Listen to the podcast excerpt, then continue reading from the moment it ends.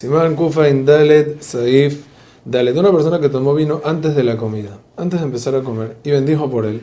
Al tomar en medio de la comida otra vez vino, no debe volver a bendecir. ¿Por qué? Porque la primera veraja del vino incluyó a este vino que tomó, aunque fue antes de la comida.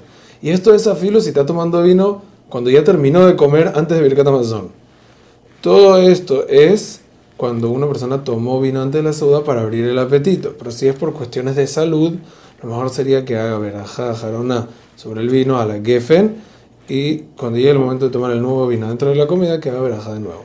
Asimismo, debemos saber que el vino del kiddush incluye todos los vinos que se tomen en medio de la comida y en, estos, en todos estos casos que sí incluyen, entonces la verajá jarona del vino, aunque fue tomada antes de la comida, va a ser Birkat Amazon. Igualmente dice el Kafa Haim que todo esto es cuando una persona tomó el vino de antes de la comida adentro de el mismo lugar donde él piensa comer, pero si fue en otro lugar, entonces obviamente no. Una persona que bendijo por vino en medio de la ciudad mientras estaba comiendo.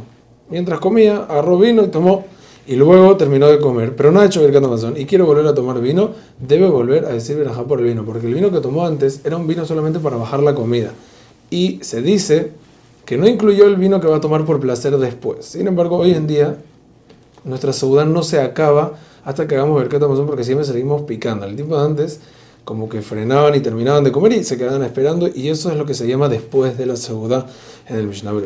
Todo esto dicho solamente en una persona que acostumbra a tomar vino. Por una persona que no acostumbra a tomar vino, toda la veraja no le aplica. Porque ninguna veraja, por ningún vino que tome, le va a incluir el vino de adentro de la comida, porque él no acostumbra, a menos que pensó activamente incluirlo. Una persona que quiere comer va a hacer Abdalá antes en Moza de Shabbat.